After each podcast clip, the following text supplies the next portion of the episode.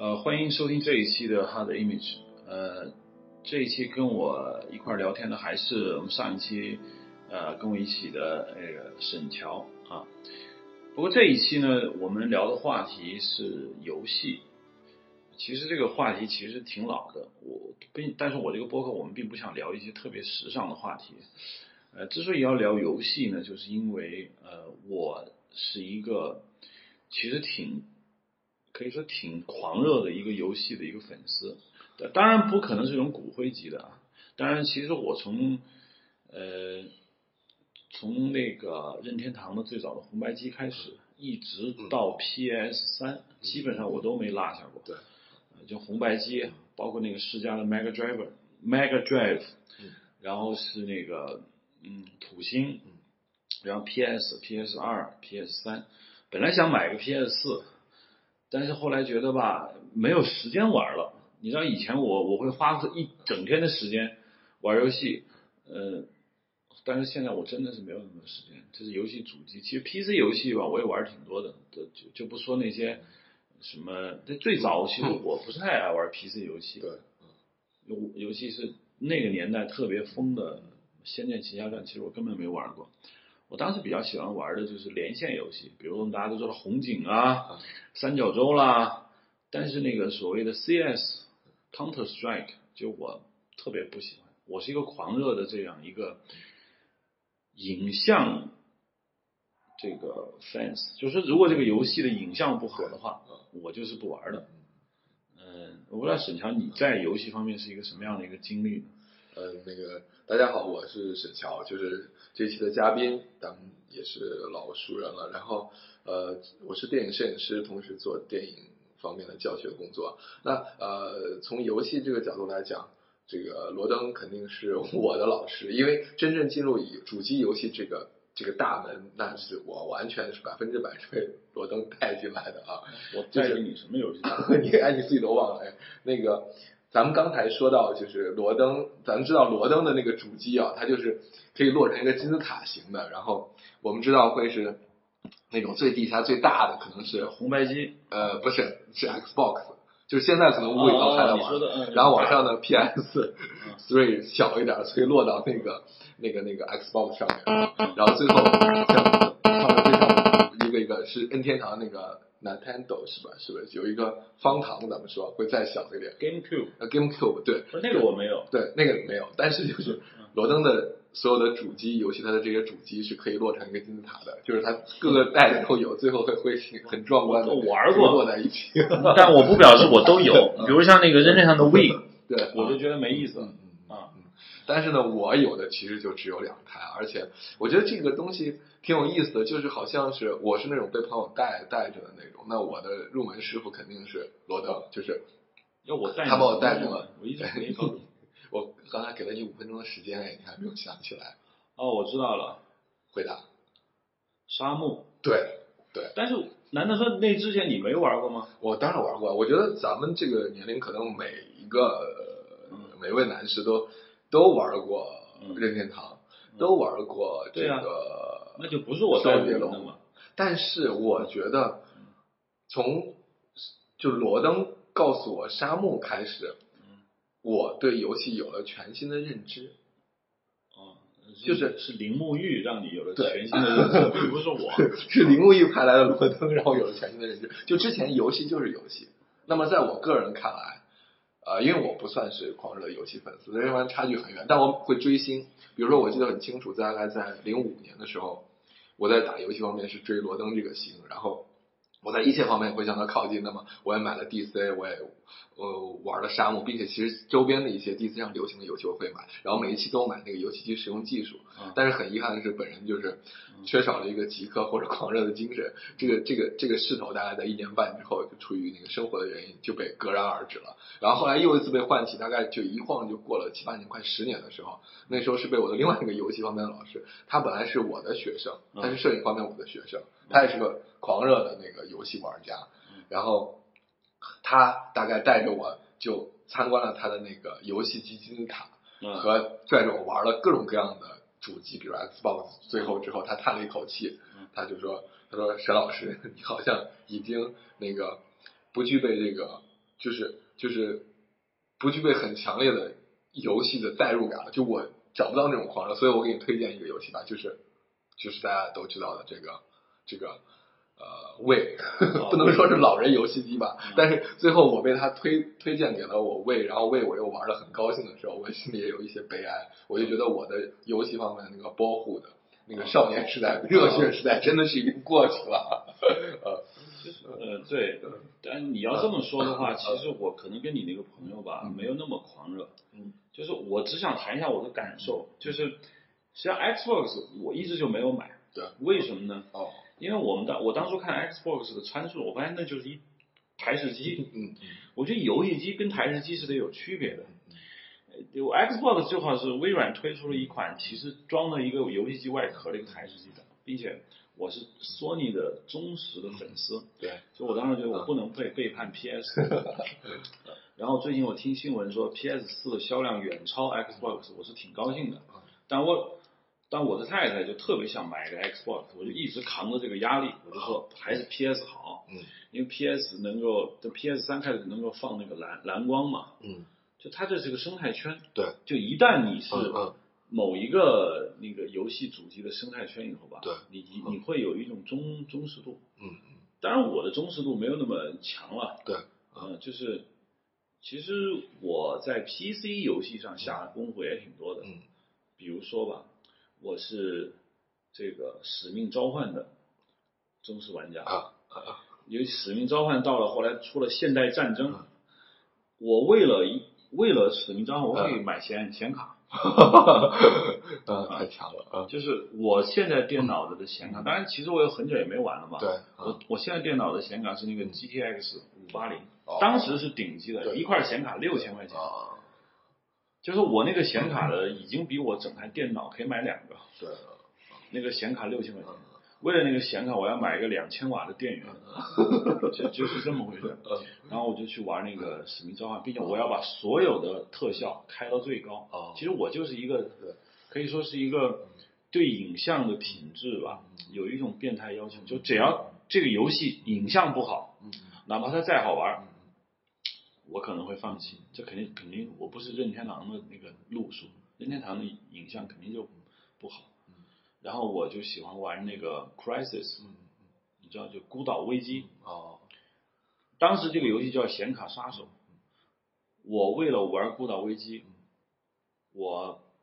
把我电脑里面所有其他的游戏全删了，嗯然后我买了十八兆的十八 G 的内存条，嗯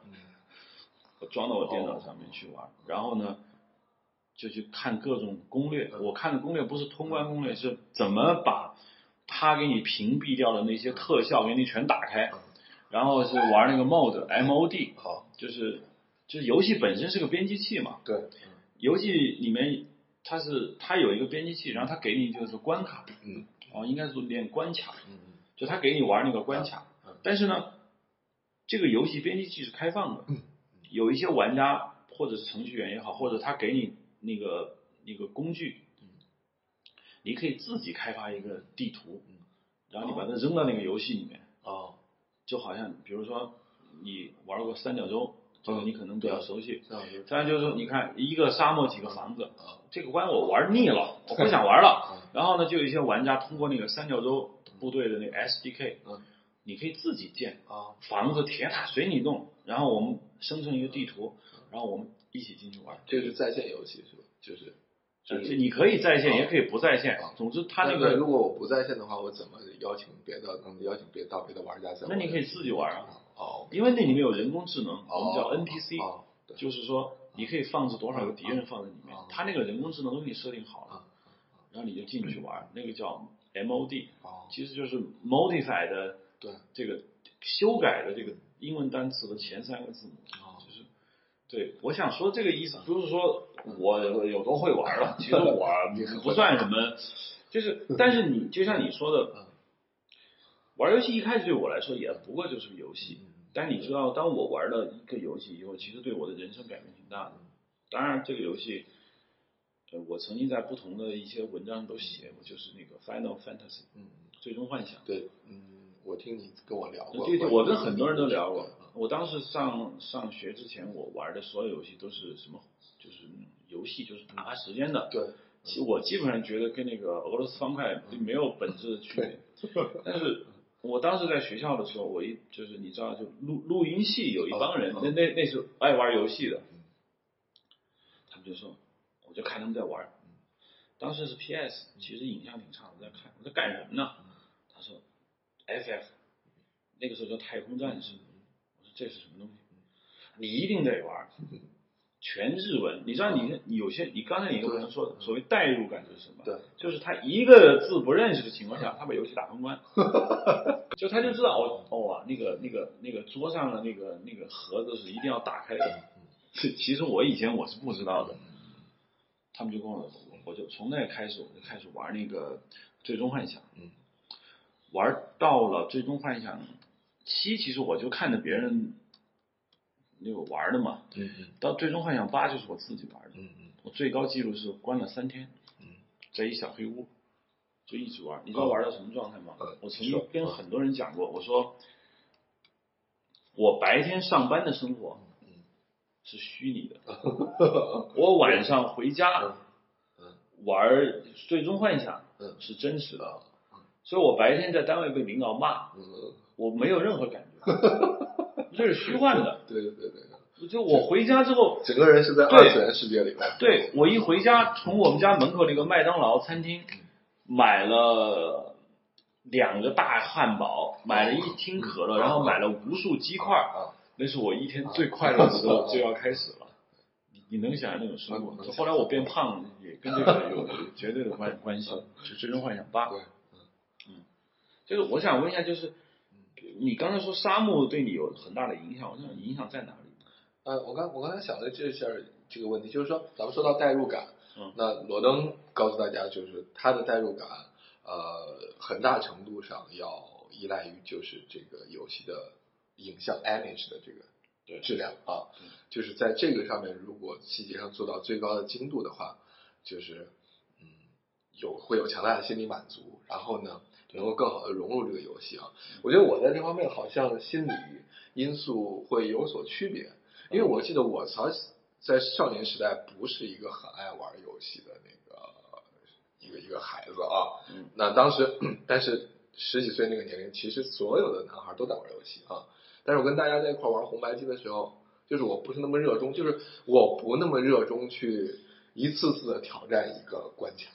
嗯啊，然后呢，这种线性的，嗯然后因为一个关卡，其实我觉得就很类似体育运动这种里头这种田径竞田赛和竞赛的嗯，这种游戏感。咱们知道体育运动也是游戏嘛，对吧？嗯，game game 对对啊，呃，就是它有固定的指标、数字和和有些嗯东西你不可不能逾越这个就无法进入下一个啊它就是一个线性的嗯。其实任天堂上面那时候大多数游戏都是线性的，或者说游戏的关卡概念就是依这个而来的啊就是。打 boss，哎，对打 BOSS 啊，然后这种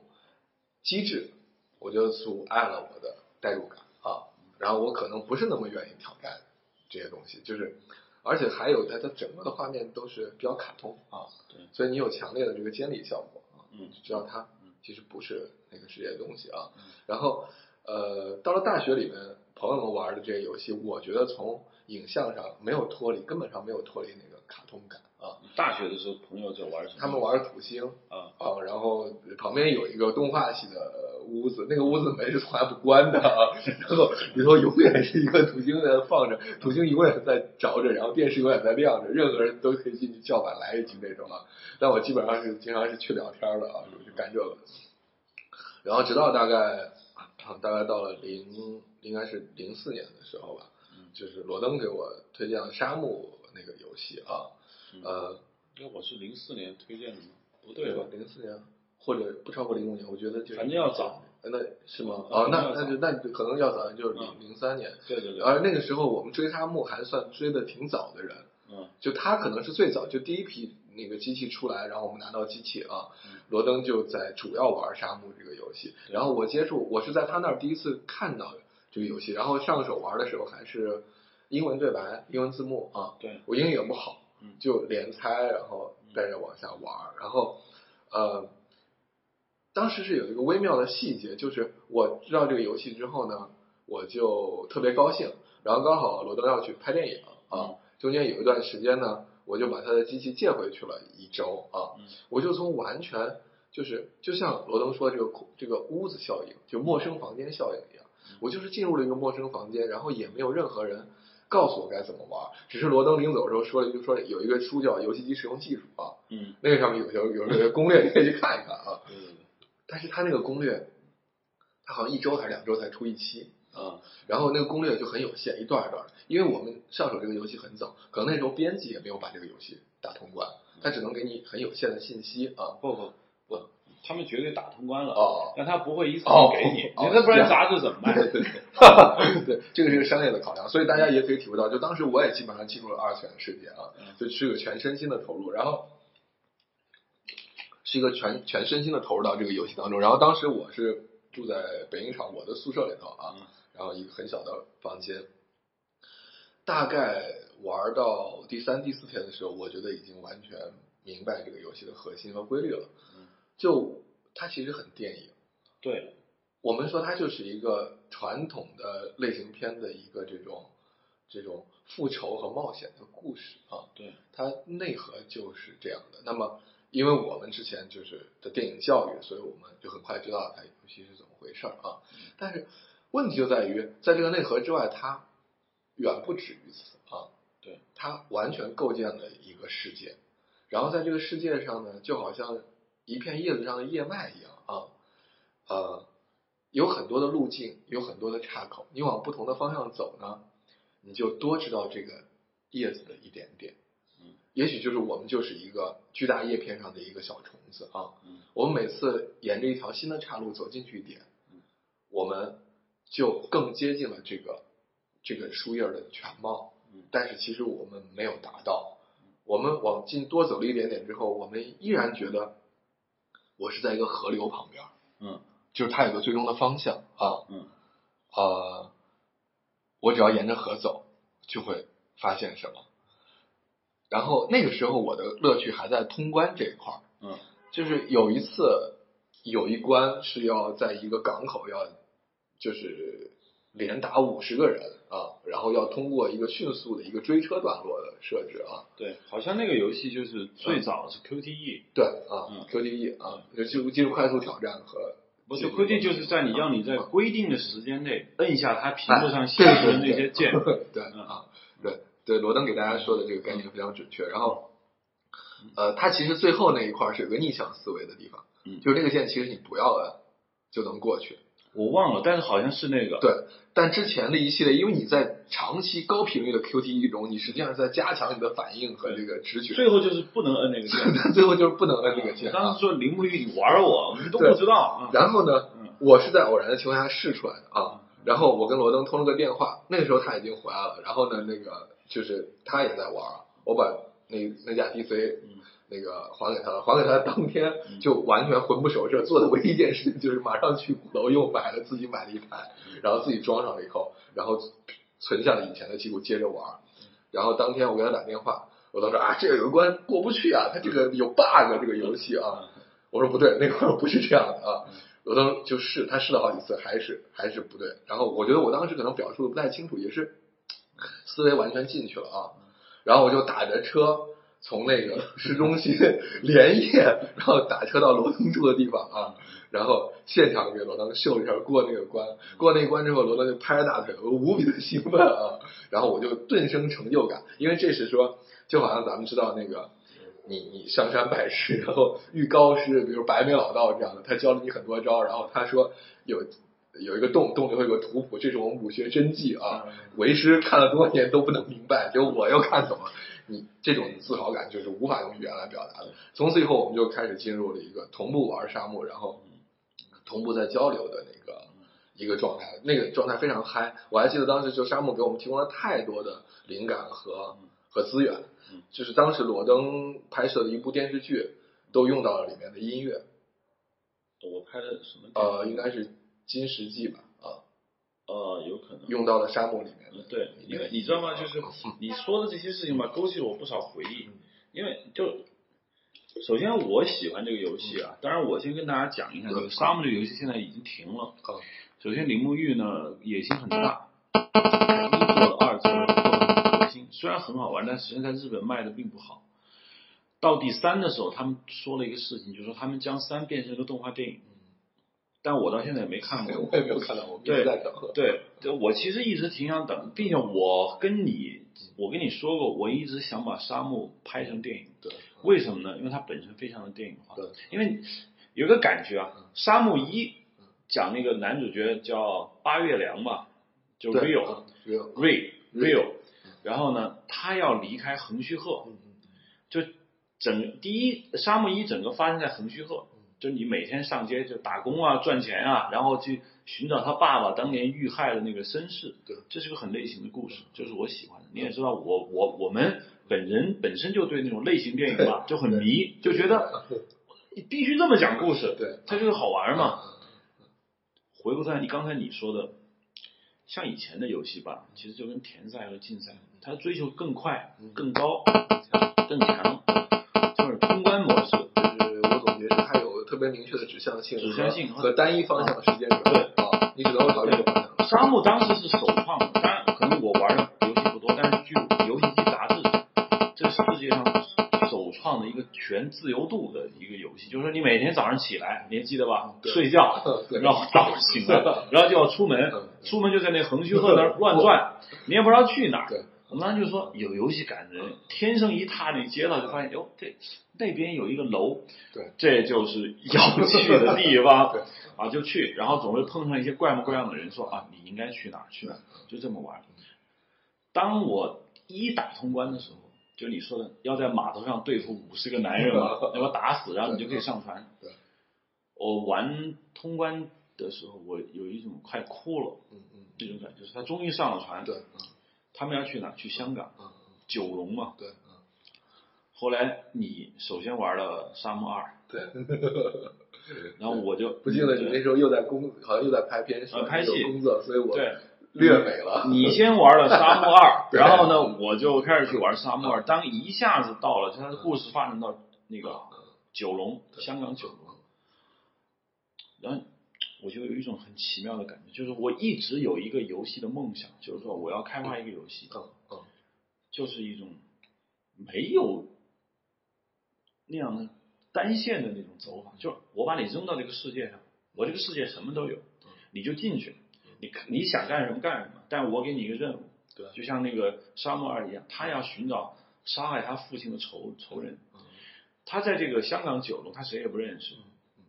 他会碰到偶发性的碰到一些 NPC 的角色，当然这可是游戏关卡设计师给你的，但是他给你的很巧妙，你一定要去酒吧里嗯。跟某个女孩打一架，或者你在路上要怎么样，或者你触发一个 QTE，嗯你如果失败了嗯，你就可能需要玩个好几天嗯，你才能重新遇到那个 NPC 那个角嗯。角色，所以这是很自由度很大的。，当那个沙漠二，我记得我们玩通关的时候，他要去桂林，然后我有我觉得哇，我一定要玩三，结果没有了，就是就是就是这个沙漠的这个嗯这个这个电影的嗯这个游戏给了我那么强的电影吧，一下子让我有一种，其实游戏的魅力一点也不低于电影的那种感觉。对啊，呃，我觉得最根本的一点来说，就是它有无限性，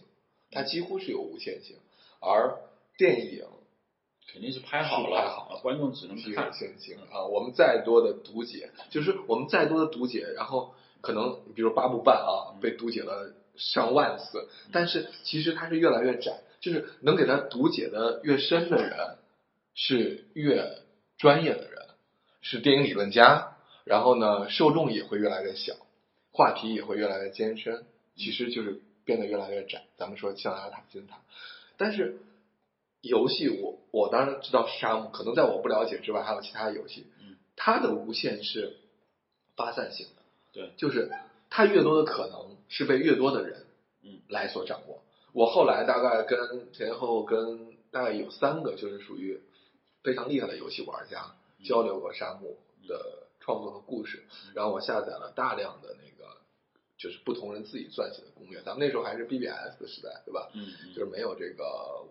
微没有现在微博、微信啊这些互动的，就是你只是从远方得到一个消息，有人说在呃香港哪一关那个九厅公园旁边，然后你有没有遇到一个鸭子？我说我遇到了，他说你一共前后去了几次，遇到了几只？然后我说我遇到了三只，他说你错过了，嗯因为当你再去两次之后遇到五只鸭子的时候，他会带你鸭子会带你去一个地方。嗯问题就是带着去这个地方，其实并不影响你最终的对，最终的目目的你啊。总会遇到那五只鸭子。啊其实游戏关卡必须这么设计，它对只是让你多花时间。对，然后让你错过了这五只鸭子之后呢，你还是可能会踏上去桂林的船啊，你还是会按你的目标在走，但是呢，你的就错过了一些你所不知道的东西，就好像是人的生活，就我们的生活有很多的遗憾，对，然后我们知道它在哪儿，但是它也不能再回来了，但是在沙漠中你可以再回来打一次，再去寻找那丢掉的一点。你可以把那个游戏存档删了，你可以从上一个游戏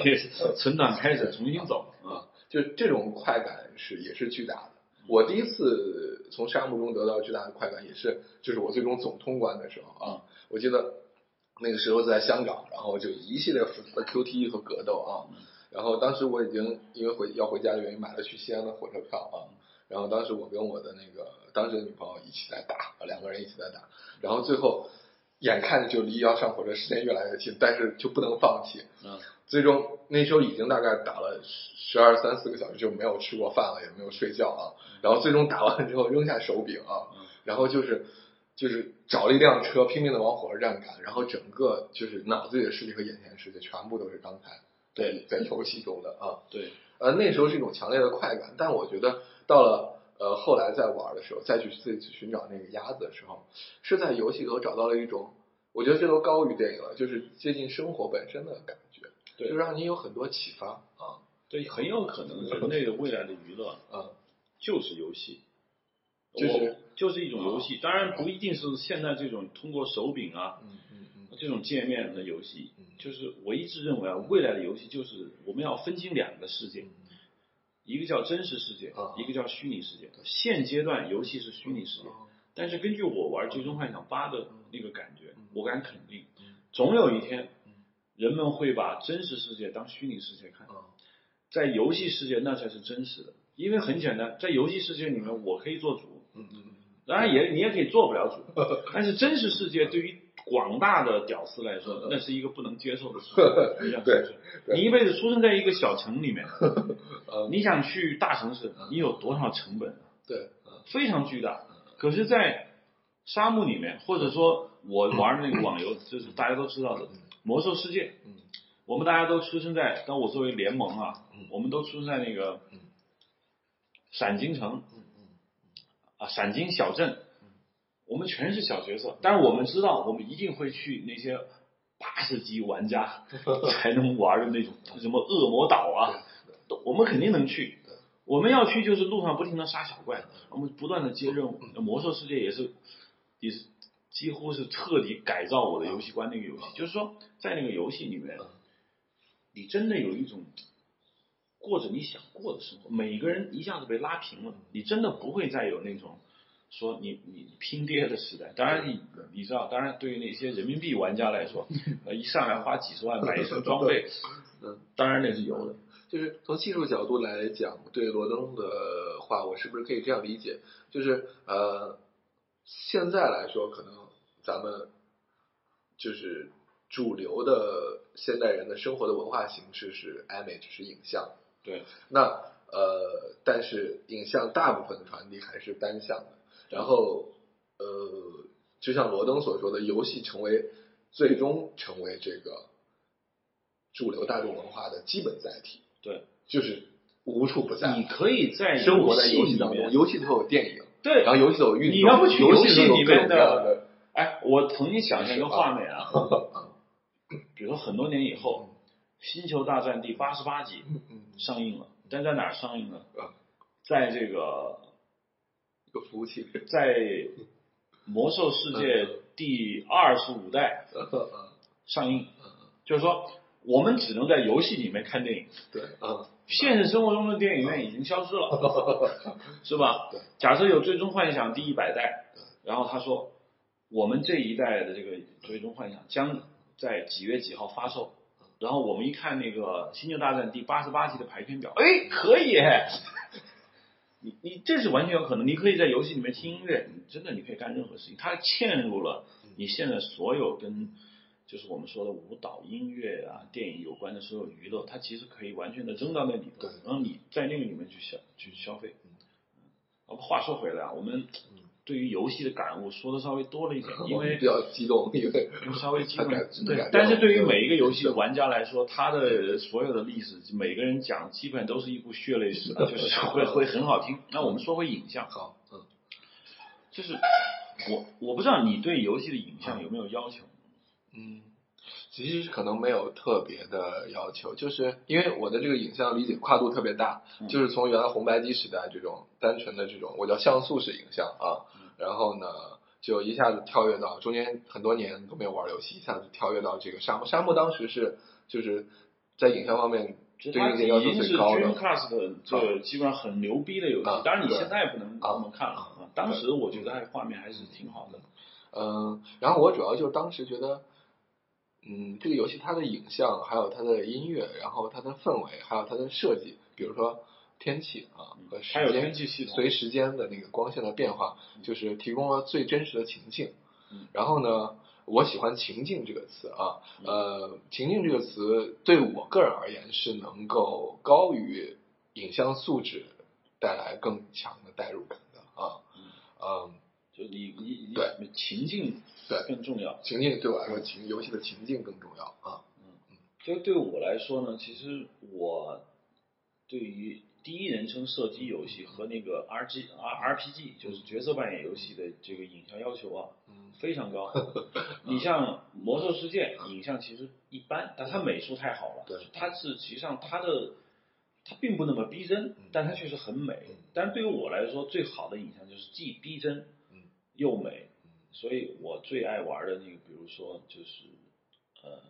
比如 Crisis，嗯。就是那个孤岛危机，嗯它那个丛林啊。它那个就是对于《孤岛危机二》，对于那个纽约市的，就是那种描绘，它的那个天气系统，它那个 HDR，嗯。就是我我就是就是 HDR，就是你可以，比如我简单说一下，就是你从一个非常黑的地方，一个屋子，里突然走出去，肉眼视觉突然就觉得外面好亮好亮，然后慢慢的慢慢的恢复正常。对，现在的游戏是可以做到那个，那个效果非常逼真，并且很多游戏开场是这样，比如《Crisis 二》就是这样。一开始把你关在一个小黑屋子里面，对，然后你那边呃玩过一些小关卡，比如你要架个梯子，突然走就一推门，一片白茫茫的光，啊，等三十秒之后，它慢慢的恢复正常的时候，整个纽约一看纽约 OK，全部被外星人毁掉了，他就是他们就是 Crytek 这家公司，就是做 Crisis 这家公司创造了有史以来。世界上最顶尖的游戏画面，完全电影化。我你可以回去试玩一下，或者是你在上网搜一下叫 Crisis。当然，可能对于很多听众来说，这这是这完全就大家全都知道的事情，可能沈阳不知道 啊。就 Crisis 这个游戏的画面，就是这为什么我为了他去买显卡的原因。第二个呢，就是我想说一下氛围，或者你刚才说的叫情境。情境对，就有一些游戏吧。它是给我情境的，像我刚才看的《Crisis》，它有情境，但是它更大的卖点还在于它的画面极度逼真。但是呢，最终幻想一直是给我很强烈的情境感。我最近打通关的是《最终幻想十三》，就是它的那种蓝天白云。你我不知道你有没有感觉，就是说日系的那个 RPG 游戏啊，它有很多幻想色彩。对，最终幻想里面的那个幻想色彩，就是它来自于我叫它天空系，就它会大量出现那种蓝色的天空，那种无无边无际的壮阔的平原，人在你你你你所控制那个角色可以在天空自由的飞翔，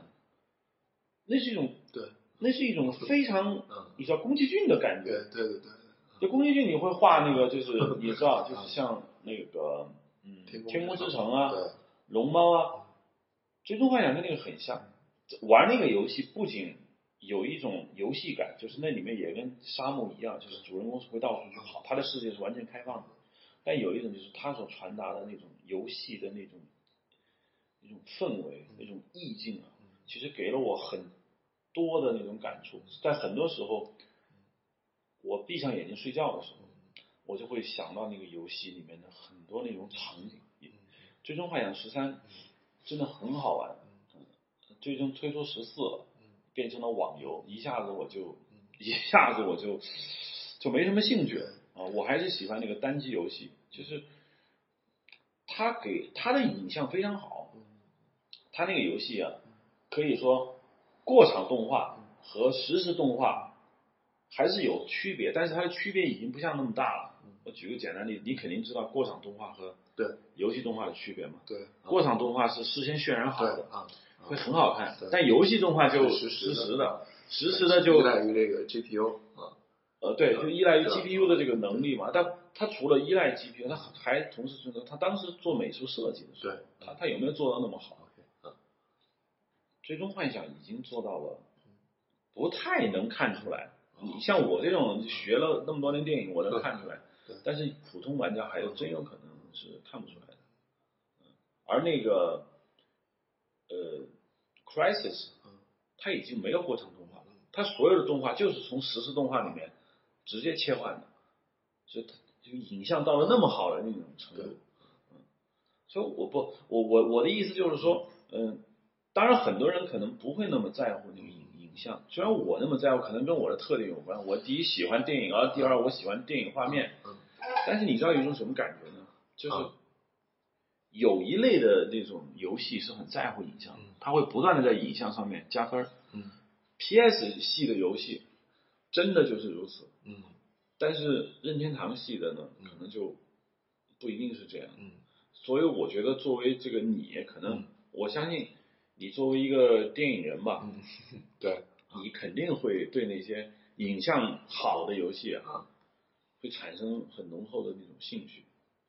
我上次我问你问了你一个问题，就是你最近在玩什么？你说你在玩那个叫做什么？Bread，嗯，Bread 对 Bread 是个什么游戏？？Bread 可以给大家呃简单的介绍一下，Bread 是一个嗯，咱们叫独立游戏，啊嗯他是一个设计师，然后自己包揽了所有的那个工作，从美术、人设到音乐，甚至到音乐方面。嗯然后它是一个冒险游戏，其实就从基本的结构来讲啊，嗯也是一个闯关，一个讲的是一个叫 Team 的主角，然后要从怪物手中拯救公主啊。其实大家知道，就是听起来是一个很传统的一个结构啊，嗯，但是 Brad 的特点就是，因为是我是我的一个一个朋友，然后他推荐我的儿子在玩啊，我儿子十岁，就是他其实也没有很多时间来玩，他只是在我电脑上，然后嗯，不得不说一下，这是我那个在 iOS 上第一款我花钱买的游戏啊。为什么在电脑上玩呢？我觉得可能跟它的渲染啊什么有关系啊我。现在呃在不是 iOS，是在 Mac 的平台上、哦 Mac Store 上的嗯一款游戏。呃，哦，我现在这是明白你唯一买的。啊，一下子就就很 low 了，从这个骨灰级的玩家就是降的太多了。不过没关系，这这段后来剪掉吧。然后，嗯，对啊，呃，我明白了他们有 iOS 的原因，就是这种独立开发者的游戏，也许这个大神后来他就干别的去了。啊，对，我们就就就就只能看到，嗯，这个时间里面是吧？它不是一个公司，它不会一直给你更新，但是它有很多特别有意思的地方，就是第一，它的那个整个游戏的画面，它的那个背景和环境有强烈的那个印象派画的色彩，就整个都在流动，然后你看它的天空啊什么都是梵高的画，然后哦，太阳什么的就一一点点在旋转着嗯，然后它这个游戏没有那个主人公没有 over 没有死的概念，嗯。然后他是可以有时间倒流的，嗯嗯。就是当某一关比如说被 BOSS 打败了之后，嗯然后玩家要做的唯一的一件事情就是摁一个回返回键，嗯。然后你就看见从风卷云动到那个你刚才走的那些轨迹，嗯带着一个拖影，然后配的是那个磁带倒带那个声音，滋嗯。就都时间倒流往复到你觉得需要的某一点上去，就死之前的，死之前对啊，啊，然后跟那个魔兽世界很像是吧啊然后俗称找尸体，对，在这个点上结构很像。然后呢，所以我当时我儿子他就玩的很开心，我就看到，因为他这个游戏不会死，不必再进入一个界面再开始从哪儿开始啊。然后，嗯，就好像他用过了 iPad，他知道录音啊的那个感觉，或者录录像拍画面那个感觉，就是推拉放视频的。嗯这个游戏的完全是那种感觉的，就是你拿一个滚动条就可以拖它的时间线啊。嗯但是，呃，问题在于我发现，它在时光倒流的过程中，它的整个画面情境里的某些因素依然是正向走的，嗯就是比如说背景是云在飘，嗯啊然后你倒流的是这个你玩这个游戏主人公的轨迹，嗯，然后其他地方对还是瀑布还是往下流，然后云还是沿着那个方向走，然后这个就提供了更多组合的可能。嗯，其实就是有时候过不去的关，在这个上面动脑筋就过去了。为什么呢？我可能，嗯嗯，不能够哦，我我大概知道怎么描述这个这个概念了，就是说，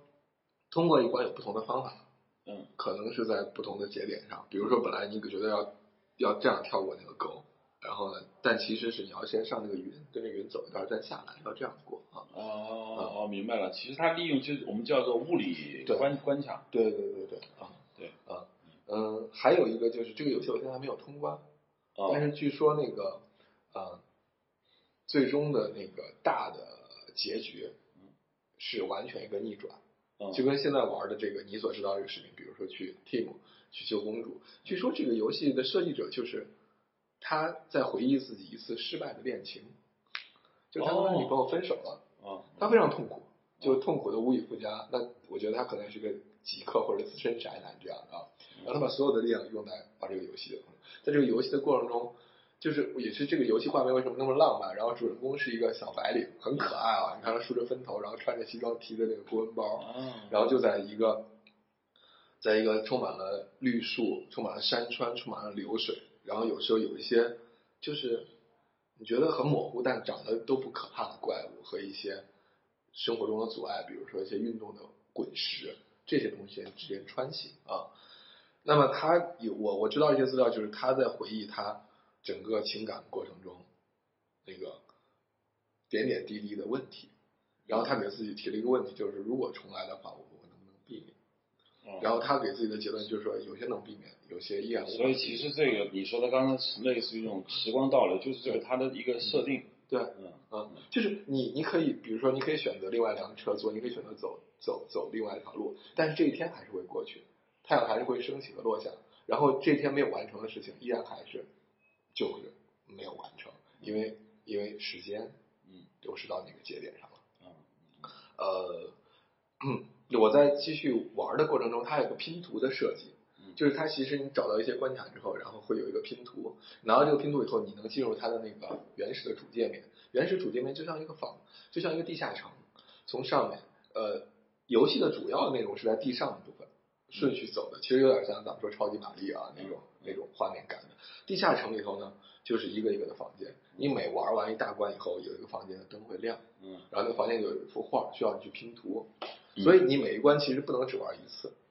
嗯，每关要玩好几次，有的关要玩九次，然后九拿到九个拼图以后，然后拼成这个屋里的一幅画，嗯然后这时候你上去以后，上到地面上，你会发现又是新的一关哦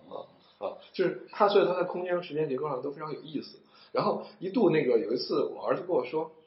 我把它都通关了，然后那个 推荐给我那个朋友就大惊啊，说那个就算天才也不至于到这种程度，十岁能把 Bread 玩通关啊。他真的通关了吗？他通关了，因为他下到这个地下城里头看，就是他觉得每个房间都亮了啊。然后呢，又一个周末，就是很遗憾的是，就是玩这个游戏，我自己的时间不够，我玩的时间还没有我儿子多。但他只要周末跟我聚在一起的话，他就会开始打开我的电脑开始玩这个。嗯他又说，他说爸爸，上一次的那一关不是结束，嗯我又看到新的东西了啊。嗯但是他还没有告诉我新的东西是什么，我就只看到他在玩啊。嗯呃，所以我觉得就是他是在在这个这个游戏是在在时间和空间关系上引入更多思考之后呢，也是就像咱们刚才谈到的优秀的游戏，比如像沙漠这样，嗯它提供一种无限的可能性，嗯这个可能是最吸引人的地对方啊。对，其实这种游戏呢，对我来说就蛮费脑子其实我特别害怕迷 迷宫类或解谜类的游戏，啊，因为我已经习惯了玩那种电影化的游戏。其实刚才我忘了说一个游戏，其实对我影响非常大，就中国俗称半条命，嗯嗯嗯实际上它应该是半衰期。那个游戏是我在玩《最终幻想》之后力玩的一个游戏，就是我玩了很多遍。那游戏我也最终通关了。那游戏就是就是一个美国好好好莱坞电影，嗯可以这么说。嗯就是它给你了一个类似于一九八四的那样的一个世界，哦，就是主人公怎么逃出一个专制集权的那么一个社会嗯。它这个倒不是不不是一种让我觉得很新鲜的东西，就是半衰期有一个很重要的一点，就是第一，它完完全全用电影的手段、嗯。视角的控制啊。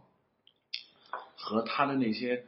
就是只有在电影里才用的那些镜头语言嗯，把你完全带进去了。然后它里面有很多类似于这种所谓物理通关，比如说你要过条河，嗯。你直接跳水里就就那就是死了，啊因为它那个河都有毒。嗯然后呢，你要借助两个废汽油桶，嗯还有两个木板，嗯你要这么过去。嗯这个对我来说呢，就是呃，你知道吗？就是在游戏和电影介乎于其中的时候，对我来说是一种特别好的一种体验。嗯，所以这也是为什么我觉得呃解谜的游戏啊嗯是一种方向，嗯就他不在乎画面，嗯呃它可能是我们叫所谓的游戏性或者游戏感或者可玩性嗯。那对于我来说呢，呃，游戏更更大一部分就是它最终要取代电影。啊啊最终会取代那个电影，因为电影嘛，现在很简单，就是观众比较懒，嗯就坐在那个椅子上看对啊，这是一种，其实这不，这应该说这是一种很顽固的娱乐。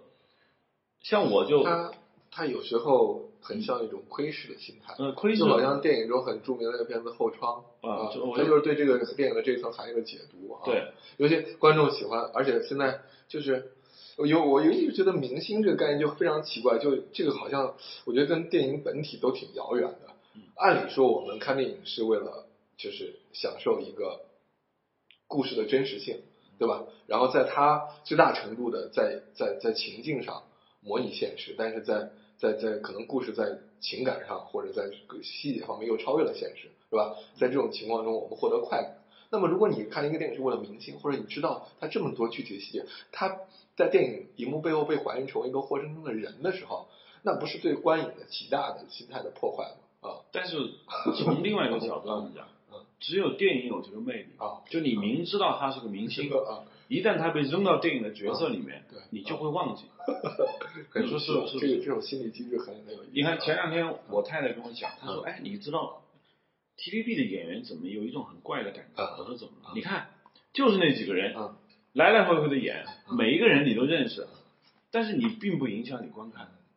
是不是？你比如说我们明白就你看这个这个这个林峰，他昨天演了一个小痞子，今天演一个警察。你可能这个剧就是昨天看，今天看，你可能也知道林峰跟那个什么潘双双啊，床上有那个裸照，你影响你看吗？你看不了几分钟，你就被带进去了。就电影的这种代入感是很强的对，对对，所以我觉得这种担心吧，可能是电影的优点。哦，我明白对。那我其实想说的就是，呃，在这个在游戏这个层面，我现在突然有一个有一个想到一点，我觉得挺有趣的地方，就是游戏是不是可以分为两种？一种是纵深式的游戏，就是朝画面里头去的。嗯咱们知道沙漠的方向就是朝纵深、朝画面里头去的。这个电视只是一个取景框啊。嗯然后呢，像 Bread，我刚才说到这样的游戏，它大致的结构就是很二维的，人物从左往右在走，嗯，它是个横轴的游戏。这有这种沙专业的是纵轴的叫我们啊就有这样就是卷轴式，卷轴式的 OK 啊，卷轴式实际上是客观的，它先天性的就是让你把这个世界都看到了，然后你也知道你在它里头的位置啊。就卷轴式很难发展出特别复杂的故事，对，基本上就是通关类的。当然卷轴式的肯定也做了一些很棒的东西，但是卷轴可能是最早的游戏模式。比如说我们原来在游戏机厅，嗯，我们还没说街机，对，嗯，投俩币去打飞机，那就是典型的卷轴。其实卷轴你是不能往回走的，你对你你支持往回走的卷轴啊，嗯技术上可以，嗯可是你一路杀回来，你没有必要再往回回杀，嗯，所以卷轴只是单向的嗯。第二，卷轴没有纵纵深感，我明白，嗯，这是当时的这个游戏不支持三维显示对对，所示。这现在呢，你说那个 bread，我没有玩但是我想呢，可能就是说，第一，一个个人去做一个游戏，不可能做三维游戏，这个数据量，这个这个工作量太大。第二呢，游戏感嗯。往往需要最简单的操作嗯。才能去玩。如果你做的很复杂，你已经是操纵感了，对，操纵的快感。比如有人玩古墓丽影，嗯。我没玩过古墓丽影，但我玩一个游戏叫《天珠》，对，就是那种很强烈的操纵快感，但是游戏感就没有了。其实你想玩的是方块，风靡到现在之所以能风靡，就是因为它用最简单的东西给你很强的这种可玩度，嗯其实就在这儿。一个个人游戏创造者很有可能他最能做的就是这种所谓的就二维类的这种游戏。呃，其实，在我的嗯，在我的感觉里头，呃，所谓大众的文化参与者或者说观众这个概念来讲，大部分人是呃不太那么需要强烈互动性的，就是这种互动性是被网络时代和和各种社交媒体的泛滥所夸张的啊。所以现在手游对。异军突起，啊啊，就就就是手游又回到二维时代了。对啊，嗯嗯，那么大多数观众实际上是要寻找一种沉浸式体验啊，他更多的希望得，而不那么多希望的去互动。所以我在这个基础上，我想象你你罗登刚才说的这个，呃，他觉得游戏会代替电影。其实影院这种东西，那么咱们说从方便性，从各种角度来讲，受了呃一开始电脑，后来互动媒体，后来这种这种那个网络影像这么大的冲击，而依然就是屹立着，是因为它在提供一种宗教式的体验，嗯就是咱们说这个神殿式的嗯环境、声光电、封闭空间、嗯有限时间啊嗯，然后呢，最大程度的强制性的接受方式啊。嗯我们玩游戏，但是它的前提是说，它它给定的是一个给的是一个设定性的、被动的，然后其实与我没有关的客观的一个一个情境啊。嗯那么这种东西呢，能够被多少人接受就不可知。呃，咱们所谓做到最好是见仁见智。如果说能把这个环境和游戏本身，因为游戏中间这个自我实际上经过加工的个人的投射，而且是单一具备单一属性的投射啊，这种投射那对个人的情感互动的强度绝对要超过任何一个明星，因为是自己啊。如果说把电影的这种情境、这种这种这种，不管罗登说的是这种 image 的体验，还是我说的就是情境啊氛围的体验，跟游戏结合到一起的话，那就是真的是一种最接近曾经的宗教式的体验，就像在一个神殿里头，然后各种的启示，你内心的映射，然后你的心灵的方方面面就被折射投影而来，然后你就去经历这种终于说到沐我下一期的主题了，就是宗教与电影的关系。呃呃，但是我觉得现在其实不，咱们不用那么大规模，因为毕竟不可能一个人包一个 IMAX 的厅，然后去放游戏的画面，然后但。但是现在其实咱们都知道有那个，好像有一个品牌叫什么 OUT 打头的，我没有，sorry 我没有查出来，就是全视野眼镜，嗯这种其实对吧？挺多的，现在都已经很成熟了，嗯然后基本上能够在像素各方面就是，对，你是完全是在一个 IMAX 一个人在一个 IMAX 的影厅的感觉然后你还是在玩游戏，对，就是你在看你自己的人生和你的内心。对，其实就是关于游戏这种呢，我们的观点并不新鲜。那其实以这种全沉浸式的游戏是不是未来的这种娱乐呢？我觉得也是被很多人聊的。我们今天也没有说太多的新的观点。不过呢，关于这个话题呢，我们还会再聊，因为关于游戏与电影之间有很多的这个好的话题，一次是肯定聊不完的。那好吧，这一期的 Hard Image 就到这儿，好，谢谢大家。谢谢大家。